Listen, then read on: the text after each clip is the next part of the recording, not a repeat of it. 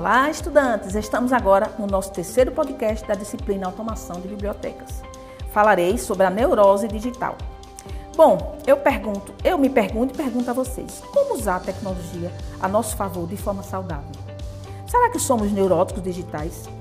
Bom, aqui é Sônia Pardo, professora do curso técnico em Biblioteconomia, no momento com a disciplina Automação de Bibliotecas, nesse momento com a terceira competência. Antes de tudo, quero convidar vocês a procurar o canal do Educa PE no YouTube, onde tem várias é, coisas de educação direcionado a nível técnico, nível médio e nível fundamental. Assim, você tem acesso a diversos materiais. Consulte lá a playlist e faça algum curso ou então indique para algum amigo seu. Ok? Bem, voltando ao uso das tecnologias. Todos nós sabemos o quanto a tecnologia é importante em nossa rotina e como mudou a forma do mundo de se relacionar.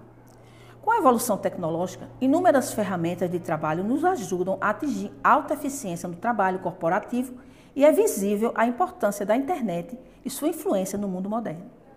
A tecnologia tem um poder tremendo em mudar a forma como o mundo se comunica. A era digital trouxe avanços indiscutíveis para a forma como trabalhamos e vivemos. Há ganhos significativos de produtividade para profissionais e empresas. Porém, como seres humanos, devemos estar conscientes de que, para não nos tornarmos verdadeiros neuróticos digitais, devemos estabelecer o equilíbrio na utilização das tecnologias. Seríamos ingênuos se achássemos que as tecnologias não têm nenhuma consequência negativa em nossas vidas, mas um aparelho só não é, não é um problema. A maneira que utilizamos é que nos torna neuróticos digitais. A solução é tomar consciência e assumir o controle de sua vida digital, a tecnologia pode até viciar as pessoas, mas nós é que temos que nos ter a responsabilidade de decidir o que iremos fazer com ela. A tecnologia criou alguns problemas profissionais. Um deles é a distração. Estamos disponíveis para receber mensagens de estímulos eletrônicos o tempo inteiro. E isso leva a nos distrairmos de assuntos que muitas vezes são bem mais importantes. O outro problema é a ansiedade. Vejam, gente, a ansiedade. O sistema de recompensa do cérebro o mesmo que nos faz ingerir alimentos para não morrer de fome, se adaptou à era digital e hoje é carente também de informações.